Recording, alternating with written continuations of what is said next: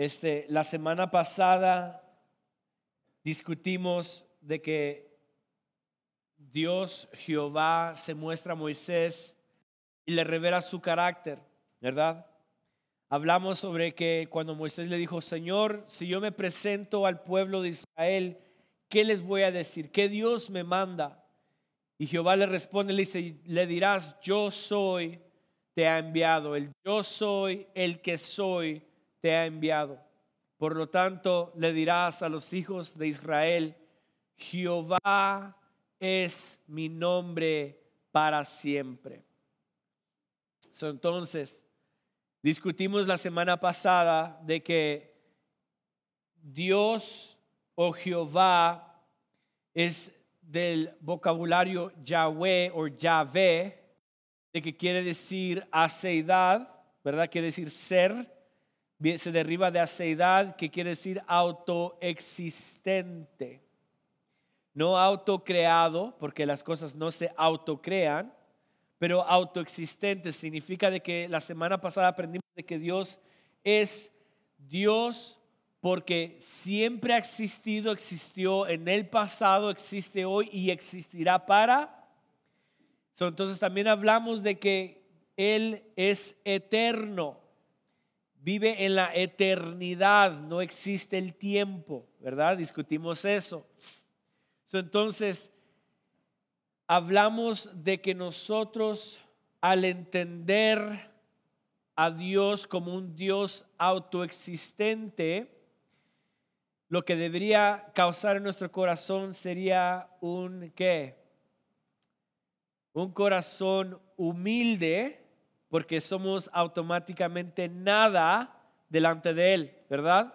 Dios en sí mismo, en su autoexistencia, no solamente es eterno, pero también su, en su autoexistencia es que autosuficiente, que no necesita de nosotros, no necesita nada, más sin embargo, aunque no necesita de nosotros, Él quiere hacer su obra a través de nosotros.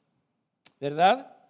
Entonces aprendimos que Dios es autoexistente. El día de hoy continuamos con nuestra serie y vamos a hablar de un tema, uno de los temas más favoritos y como iglesia reformada sabemos que es el tema más favorito de los reformadores, ¿verdad?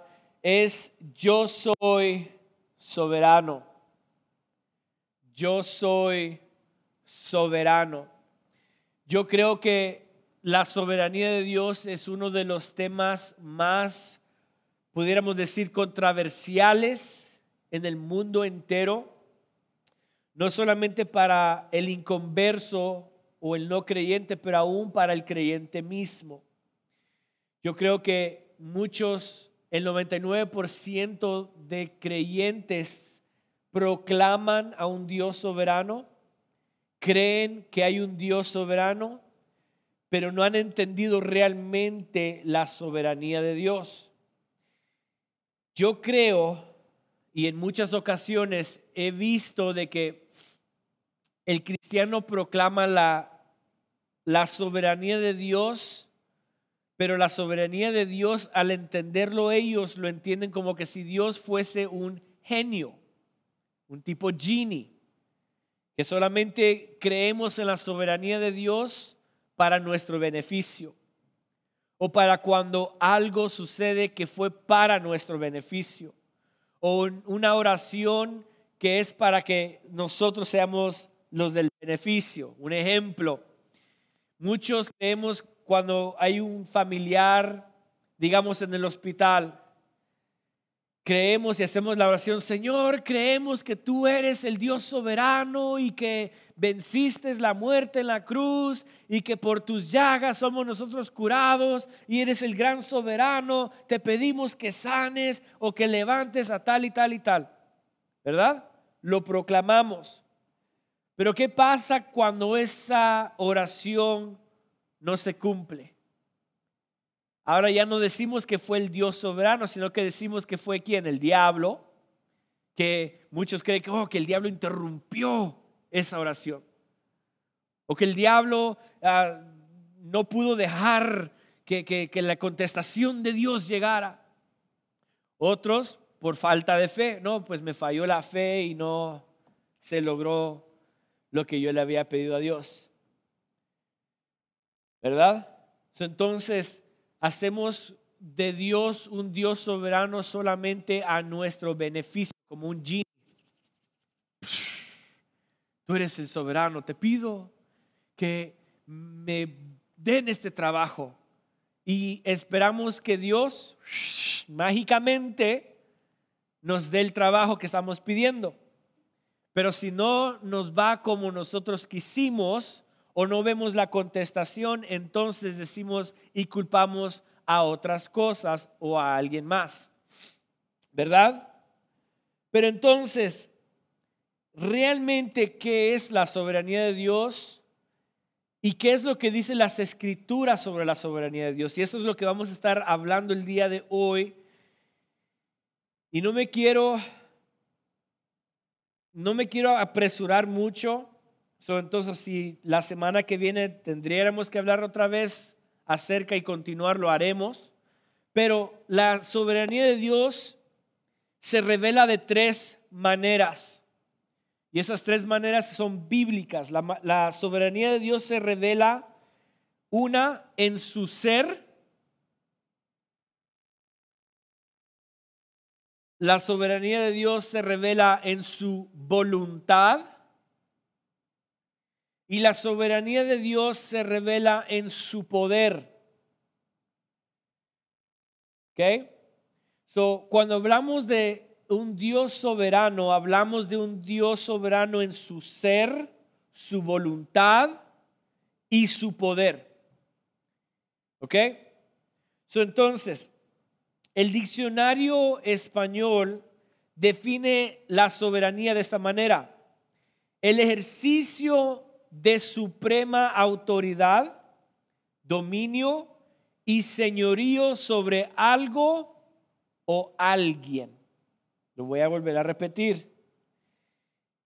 Es el ejercicio de suprema autoridad, dominio, señorío sobre algo o alguien. Esto es soberanía, es la suprema autoridad, supremo dominio y supremo señorío sobre algo o alguien. Por lo tanto, el momento donde nosotros proclamamos que Dios es soberano, ¿qué estamos proclamando?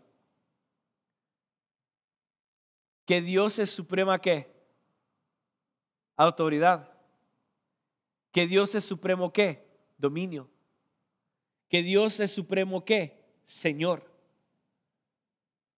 entonces, cuando hacemos una oración o nos expresamos de que, oh, Dios es soberano, muchos de nosotros lo, lo usamos el nombre soberano como tipo cliché, de que es como cualquier cosa ya es repetitivo, es solamente una palabra famosa o, cristiana para nosotros expresarla, pero no hemos entendido la raíz, la esencia de esta soberanía, ¿verdad? Entonces vamos a las escrituras y vamos a ver la soberanía de Dios. Hay muchos textos, pero solo me voy a enfocar en tres. Para esto me voy a enfocar mucho más. Salmos 24.1. Salmos 24.1. Dice, de Jehová es la tierra y su plenitud, el mundo y los que en él habitan. ¿De quién es la tierra? ¿De quién es la tierra? De Jehová es la tierra y su plenitud, el mundo y, que, y los que en él habitan. Dios no solamente Dios, pero Él es el dueño de la tierra, del mundo y de todas las cosas que están adentro de ese mundo. Entonces, si Dios es Señor de la tierra, si está diciendo el salmista de Jehová es, ¿qué está exalte, qué está proclamando el salmista en este lugar, en ese texto? Está proclamando que Dios es qué? El autor. Él es el autor, el que creó, el que formó, porque se recuerda que Génesis 1 dice, y Dios creó qué? Los cielos y la tierra.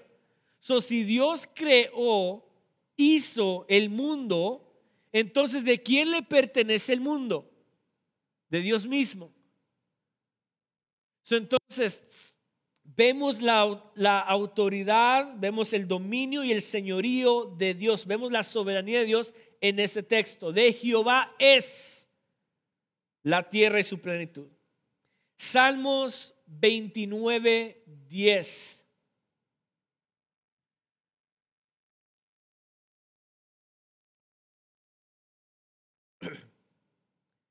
Dice, Jehová preside en el diluvio y se sienta Jehová como rey para... Eh, me encanta este texto, cuando lo leí me encanta porque...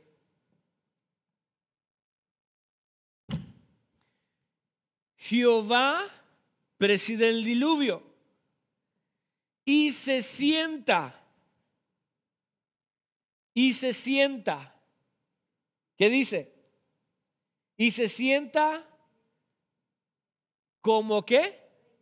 Como rey para... O sea, estamos captando lo que, lo que estamos leyendo. Jehová se sienta como rey para... Entonces, ¿cuál es el problema entre nosotros, la humanidad?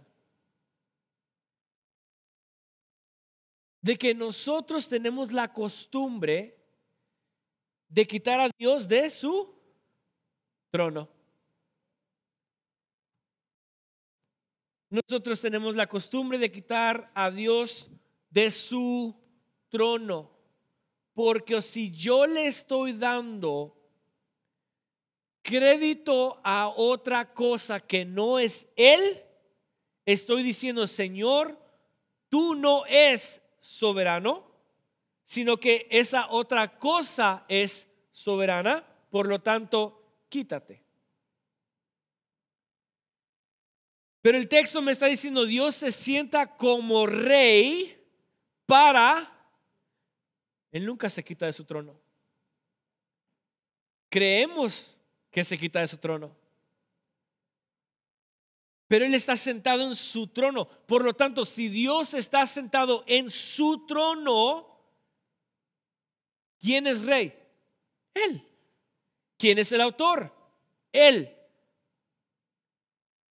Él está sentado como rey para siempre. Significa que en la autoexistencia de Dios, en el principio, Dios estaba qué? Sentado. En el presente, Dios está qué? Sentado. En el futuro, ¿qué? Dios seguirá sentado. Porque Dios vive la eternidad y por lo tanto Él está sentado como rey para en la eternidad. Siempre está sentado en su trono. Eso se llama soberanía. Entender esto es Se me fueron las palabras. Entender esto es de suma importancia para cada uno de nosotros. Hechos 4:24. Hechos 4:24. Dice, y ellos, habiéndolo oído, alzaron unánimes la voz a Dios y dijeron, soberano Señor, tú eres el Dios que hiciste el cielo y la tierra, el mar y todo lo que en ellos. Son la iglesia primitiva exaltaba a Dios de una manera diciendo, Señor, tú eres Dios, eres soberano, Señor, el que hizo los cielos, la tierra, el mar y todo lo que en él, ¿qué? Hay. Dios soberano. Ese es el Dios soberano. Entonces, si proclamamos, si creemos que Dios es Dios, todo lo debemos atribuir a quién? A Dios. Todo. Me llama la atención mucho la vida de Job, porque Job todos conocemos la historia de Job, ¿verdad? Job dice la Biblia que Satanás, que quiere decir adversidad, la adversidad llegó a la vida de Job y lo dejó en qué? Ruinas. Ahora, ojo, Job era un hombre prosperado, era un hombre con bastante dinero, un hombre que tenía seis hijos, tenía ganados, sirvientes, tenía todo. Y cuando llega la adversidad, la adversidad lo dejó qué? Sin nada. Y no solamente lo dejó sin nada, pero aún le, le dio una llaga maligna en su cuerpo. Y lo interesante es de que su mujer viene y le dice, Job, ¿aún sigues tú creyendo que Dios es Dios? ¿Por qué no mejor lo maldices y te mueres? Y, Job le dice, mujer, ¿acaso recibiremos solamente lo bueno de Dios y no recibiremos lo malo? ¿Acaso Dios será glorificado solamente porque nos bendice? Y dice la Biblia, lo interesante es que dice la Biblia que y Job no pecó en esto. ¿En qué no pecó Job? Job no pecó en el sentido de que la adversidad que le estaba pasando no se la atribuyó a nadie más. Recuerden que no fue Dios que le quitó todo, pero más sin embargo Job dijo, Dios me dio y Dios qué? Quitó. Por lo tanto, Job no pecó porque él atribuyó toda la gloria a Dios mismo. No es como muchos de nosotros. Si Dios nos bendice, gloria a Dios. Si algo malo sucede, el diablo cochino. Muchos de nosotros atribuimos cosas a alguien, a otro Dios, a otro espíritu, a otra cosa, a nuestra fe. Pero Job se mantuvo firme y no pecó porque dijo, Dios quitó, Dios dio, nací desnudo, me voy a morir desnudo. No voy a recibir solamente lo bueno de Dios, pero también voy a recibir lo malo de Dios. Por lo tanto, Dios en la mente de Job, Dios era qué? Rey y era máxima autoridad sobre todo. Ahora vamos a las escrituras. Isaías 45, 5. Isaías 45, 5, y este es un texto de soberanía. Dios mismo hablando, dice, yo soy Jehová y ninguno más hay. No hay Dios fuera de mí. Yo te ceñiré aunque tú no me conociste. Yo soy Jehová, está diciendo, yo soy el autoexistente. Yo soy el autosuficiente, está diciendo Jehová aquí. Y no hay ninguno más. O sea, ¿me estás mirando a mí? Yo no hay nadie más como yo. No hay otro Dios fuera que de mí. No hay otro ser que sea igual a mí. Por lo tanto, si no hay otro ser igual a mí, no hay otro ser que tenga más poder que mí y menos que mí, porque yo soy la máxima que poder, máxima autoridad. So, entonces está proclamando Dios, yo soy rey soberano, el, el que tiene la autoridad, el que tiene el todo dominio, el que tiene todo señorío, y no hay nadie más que me quite de mi trono. No hay nadie más. Isaías 43, 10.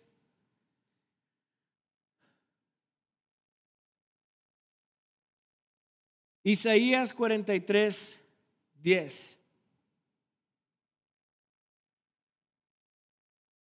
Dice, vosotros sois mis testigos, dice Jehová, y mi siervo que yo escogí, para que me conozcáis y creáis y entendáis que yo mismo soy.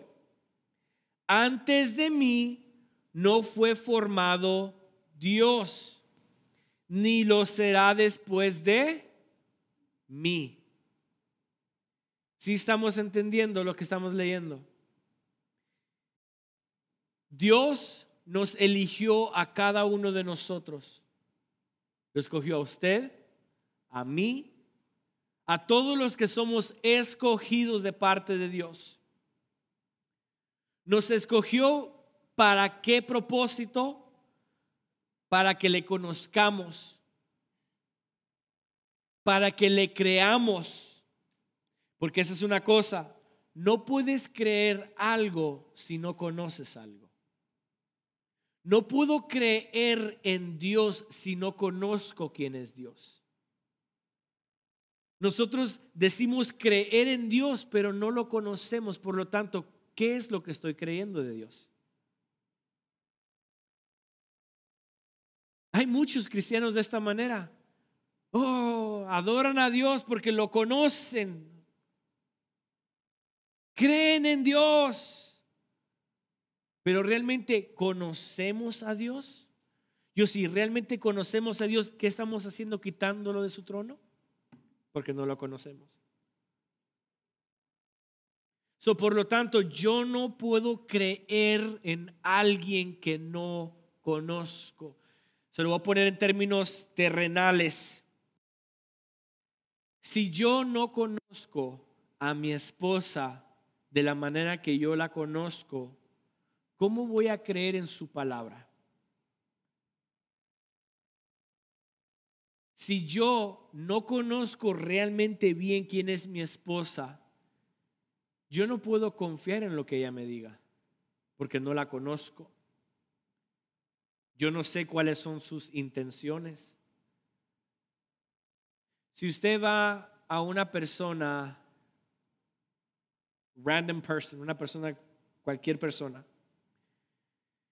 Y digamos que esa persona le dice, mira, mañana nos vemos a tal lugar. ¿Usted le va a creer? Mira, mañana nos reunimos en McDonald's que te voy a comprar una. ¿Usted le va a creer? Yo no.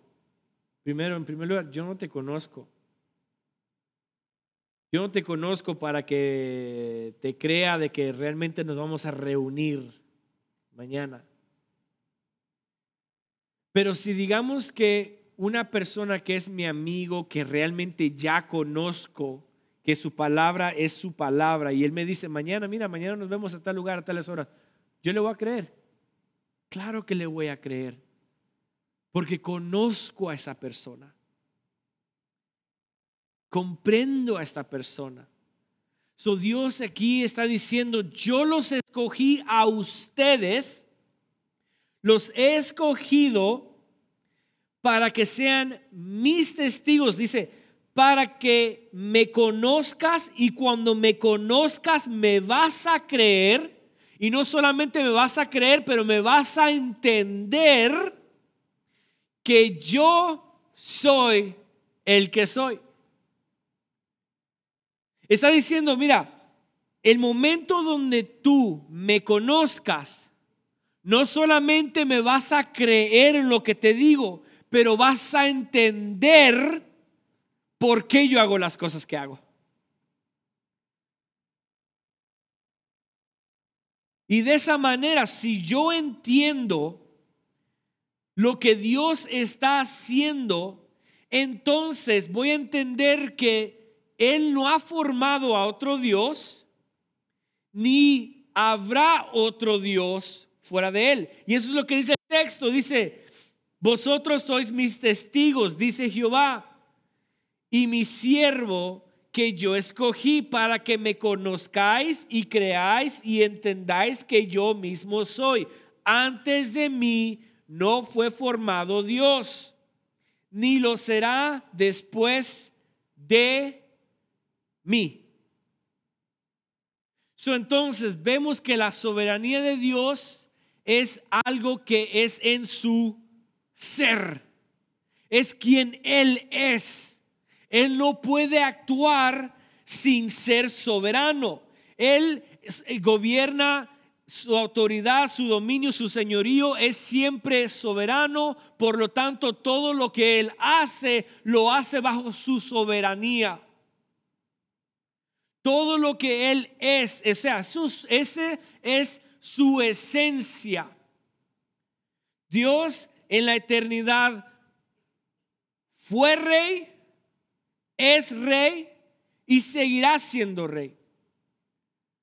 Fue Dios, es Dios, seguirá siendo Dios.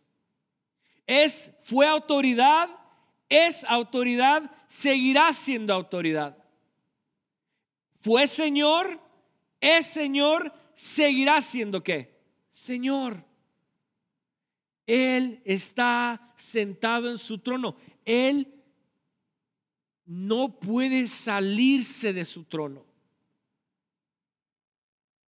Porque ¿quién más tomará el lugar de Él?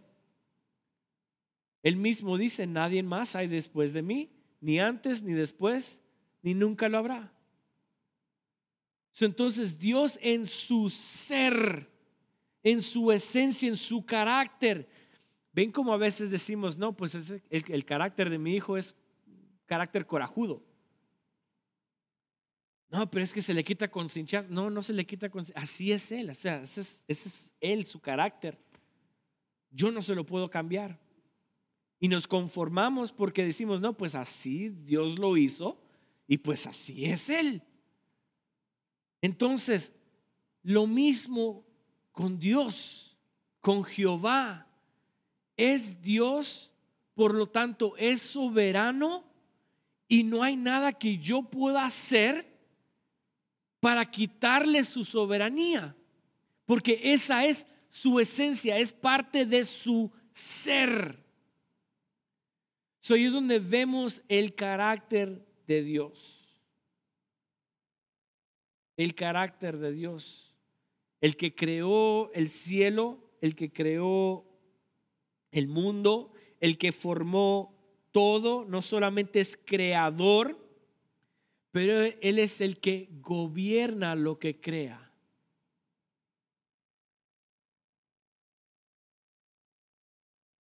Él es el Dios que no solamente formó en la tierra, pero Él es quien gobierna la tierra. Si Dios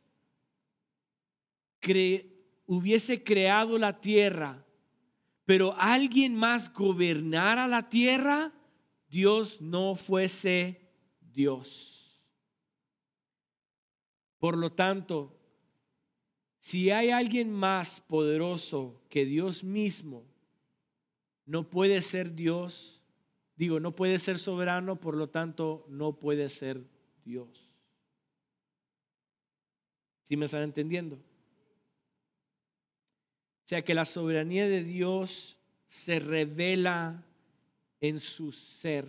¿Quién es Él? Él es máxima, suprema autoridad. Él es máximo dominio y es máximo Señor de todo lo creado de todo lo formado. Y a través de las escrituras vemos que no hay Dios fuera de Él ni antes de Él. Entonces, vimos de que la soberanía de Dios se revela en su ser, en su carácter, es quién es Él. También vemos que la soberanía de Dios se revela en su voluntad su voluntad. Y en la manera que Dios ejerce su voluntad se revelan de tres maneras también. La número uno, su voluntad se revela en una voluntad libre, en una voluntad complaciente y en una voluntad de gloria. Y vamos a indagar cada una de ellas. La repito, dice, ah, su voluntad se ejerce de esta manera, su voluntad libre, su voluntad complaciente y su voluntad para su gloria o voluntad de gloria.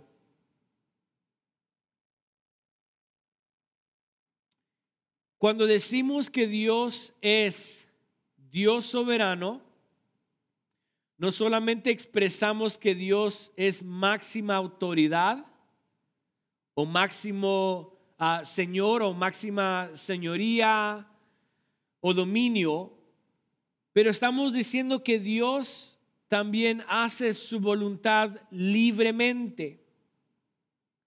Libremente. Hay un texto que dice que quién aconsejó a Dios, quién pudo aconsejar la mente de Dios, no hay nadie. O sea que Dios no necesita, no requiere de nuestro consejo. Dios no actúa a base de lo que nosotros decimos. Él no dice, bueno, ok, deja oigo la oración de mi hijo y por lo tanto, deja acciono en lo que Él está pidiendo. Tampoco la voluntad de Dios libre también revela de que a Dios nada lo agarra por sorpresa. Nada lo agarra por sorpresa. Se dice de que la caída del hombre de Adán y Eva, Dios no esperaba que Adán y Eva pecaren. Por lo tanto, cuando pecaron, Dios dijo, ¡Ah! deja, tengo que hacer otro camino, porque esa no era mi intención.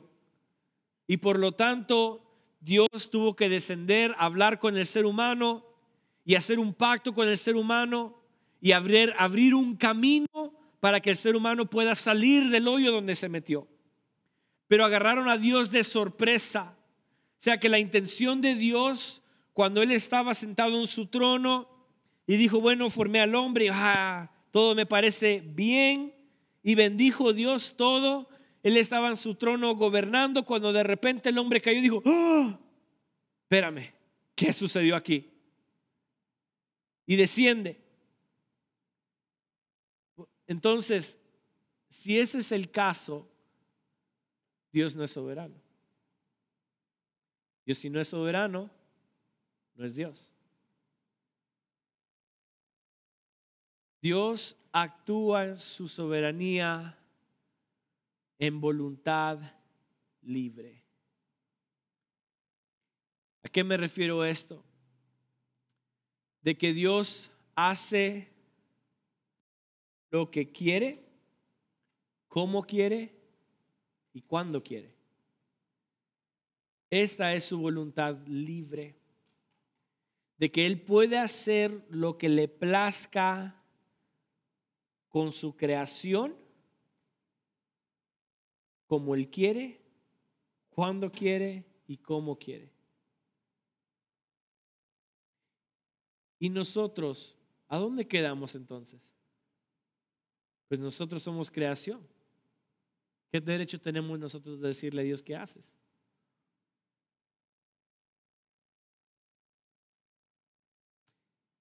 Mire lo que dice Efesios 1:11.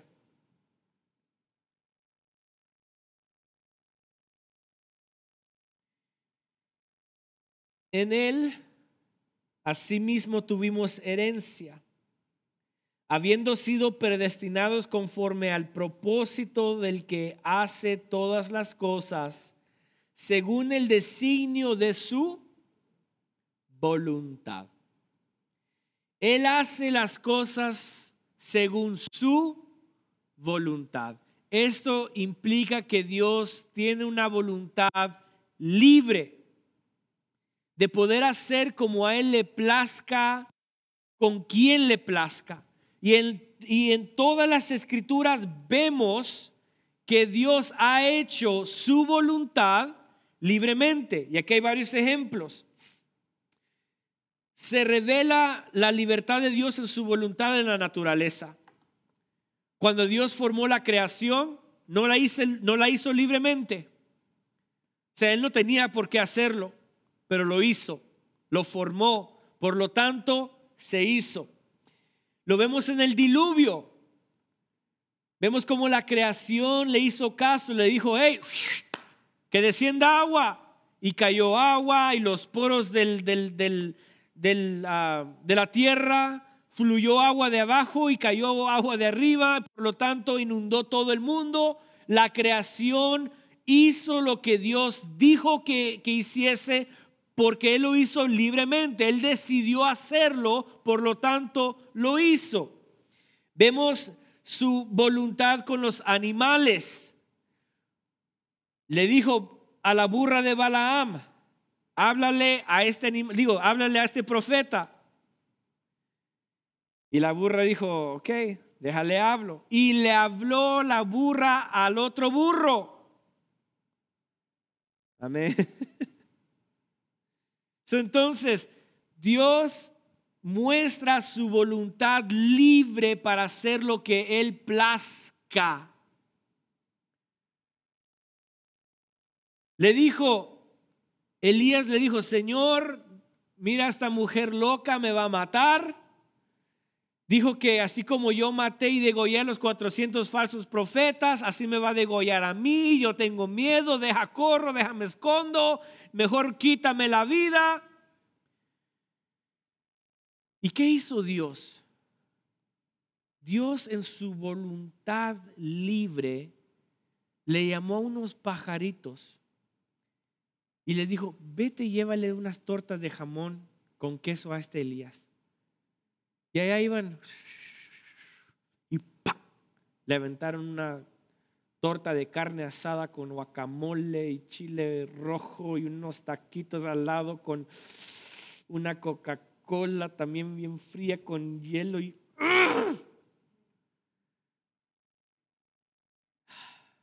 ya me desconcentré.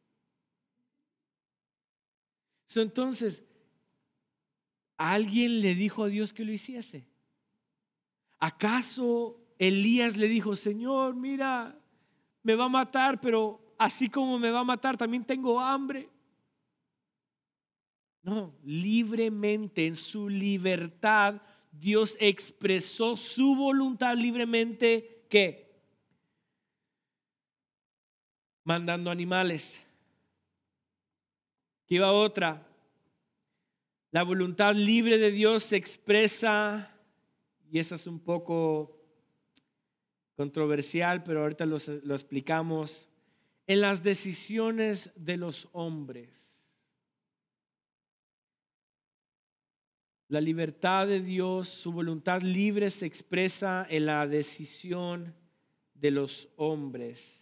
Y muchos dirán, no, pues es que Dios es un Dios caballero, que Él me espera, que Él está a la puerta y está tocando, hey, por favor, ábreme.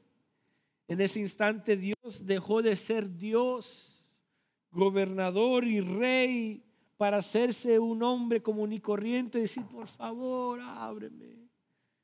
Yo, mira que yo quiero entrar. Mira que yo quiero cambiar tu vida, por favor. Estoy a las puertas y abro. Y el ser humano está diciendo, no, yo no quiero nada que ver contigo. Y destronamos a Dios soberano y nos sentamos nosotros y decir, ¿sabes qué? No, tú no tienes poder sobre mí. Tú no me puedes a mí cambiar porque yo no te estoy dando permiso. El día que yo me haga cristiano va a ser el día que yo quiera hacerme cristiano. El día que voy a agarrar las cosas en serio, voy a hacer porque yo quiero hacer las cosas en serio. Y Dios aquí, vos, no, por favor, no. Y nosotros, nada, ahí quédese. Pero la voluntad de Dios la vemos libremente en las escrituras con los hombres. Proverbios 16, 9.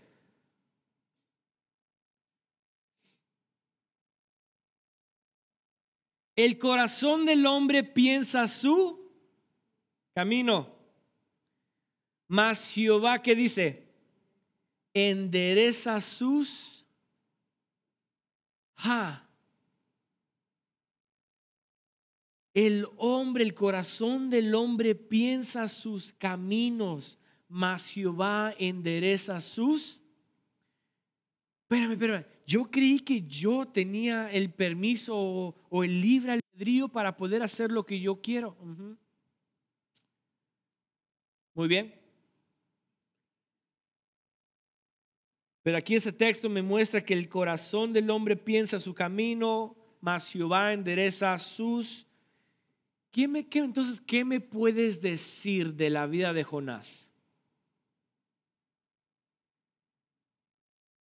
El libro de Jonás nos da una buena lección sobre nuestro libre albedrío.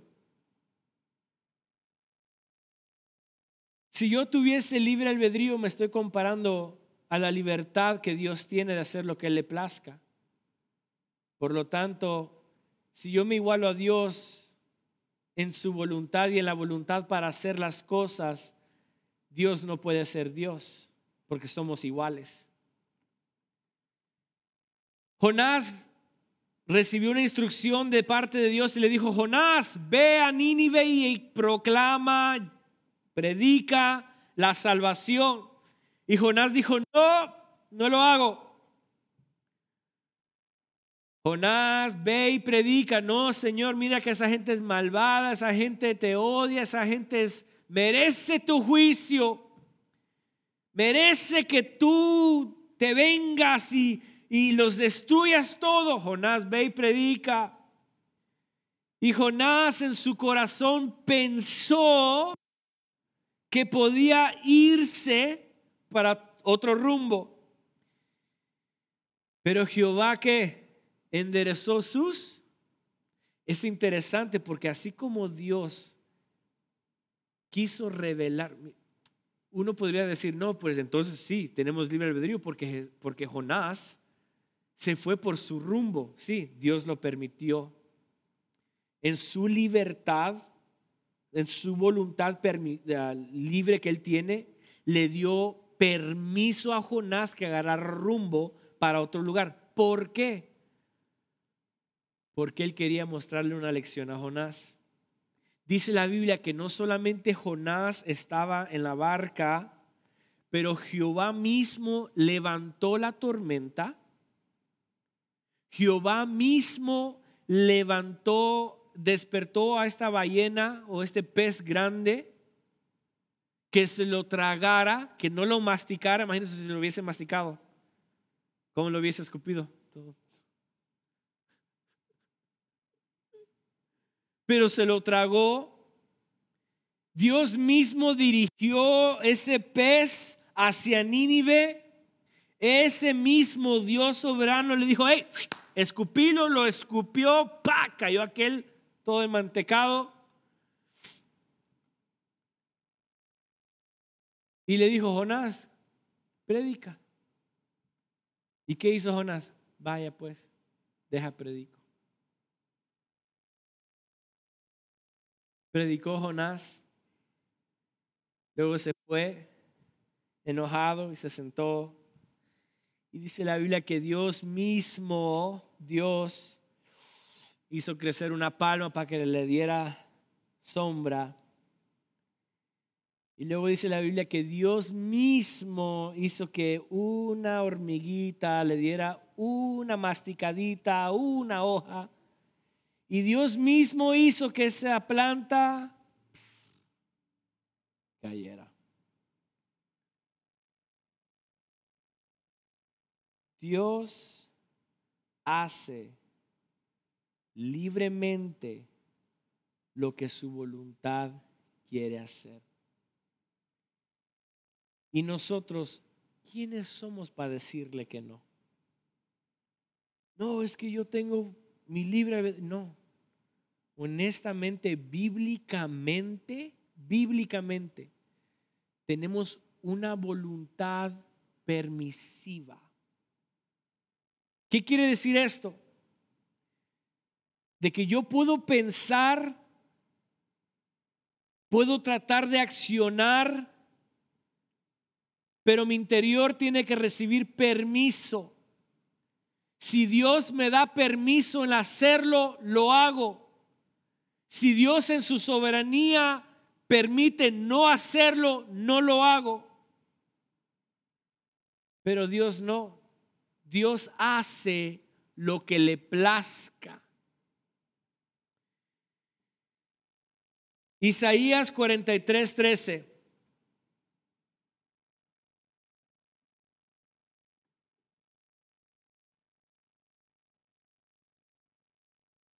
aún antes que hubiera día, yo era.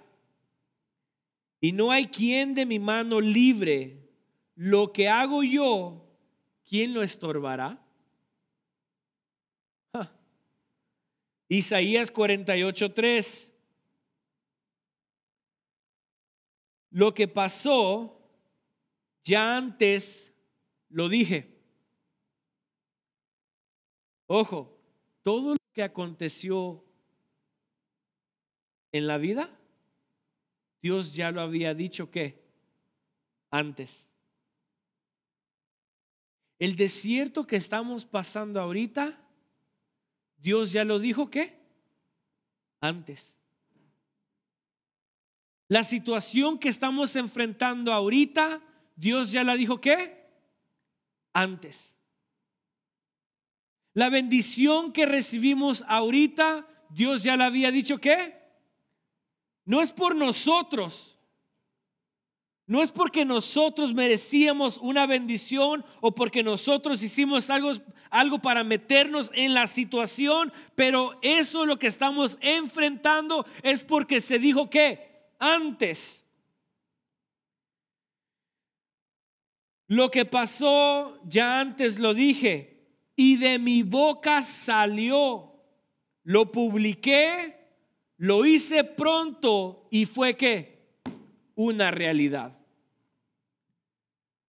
Lo que Dios habla, lo que Dios en su voluntad libre dice, se cumple. Por lo tanto, no hay nada que yo pueda hacer para ir en contra de lo que Dios ya dijo. Yo si yo creo que mi oración esquivea que Dios obre en mi favor por mi causa de oración, entonces Él no es Dios. ¿Sí me están entendiendo? Si yo en mi mentalidad estoy, ok, voy a orar y voy a orar y voy a orar para que el Señor me provea esto y de repente Dios yo tengo la convicción de que Dios va a obrar porque yo así lo estoy declarando, entonces, ¿quién es el soberano? Lo que Dios dijo, se hace. Lo que Él dijo antes, se hace una qué? Realidad. Job 23, 13 y 14. Pero si Él determina una cosa, ¿quién lo hará cambiar? Su alma deseó e hizo. Él pues acabará lo que ha determinado de mí y muchas cosas como estas hay en él. Lo que Dios ha determinado, ¿quién lo va a cambiar?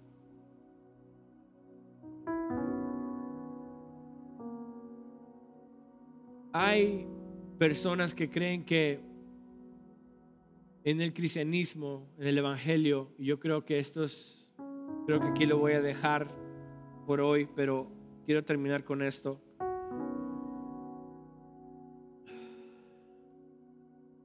Hay muchos creyentes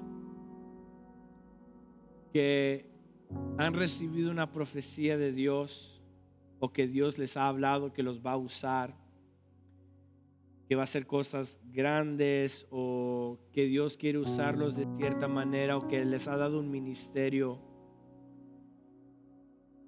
Y atravesar los años, al pasar los años, ellos cometen un error o una falta.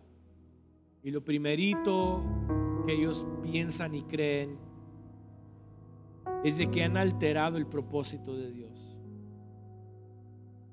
Se los digo porque hay una persona que amo mucho y está cercana de mí que este es el pensamiento que creo que lo agobia mucho. Que Dios en su juventud le había hablado de que lo iba a usar pero su humanidad le ganó en un instante y falló. Y ahora vive con un sentimiento de, how do you say regret? Um, de, de regret. Y este,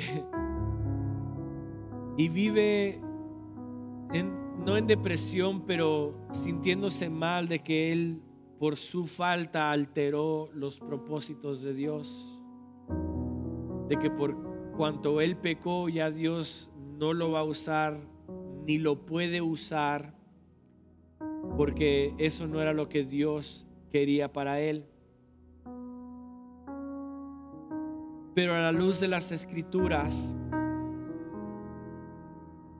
a la luz de las escrituras, si Dios dice una cosa, no hay nadie que lo pueda estorbar.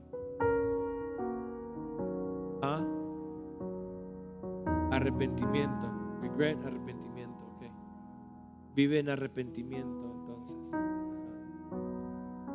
Entonces, si Dios ha declarado, si Dios, si creemos que Dios es soberano y está sentado en su trono y es rey para siempre, si Dios decreta algo,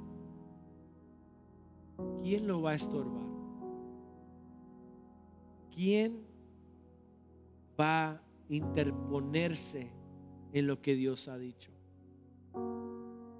La respuesta es nadie. Nadie se puede interponer en lo que Dios ha decretado. Exactamente. Sino que Dios usa ese mismo fracaso, ese mismo pecado para llevarnos hacia lo que Él dijo. Es interesante de que Dios ya había decretado, porque eso es lo que acabamos de leer, lo que ha sucedido yo ya lo declaré.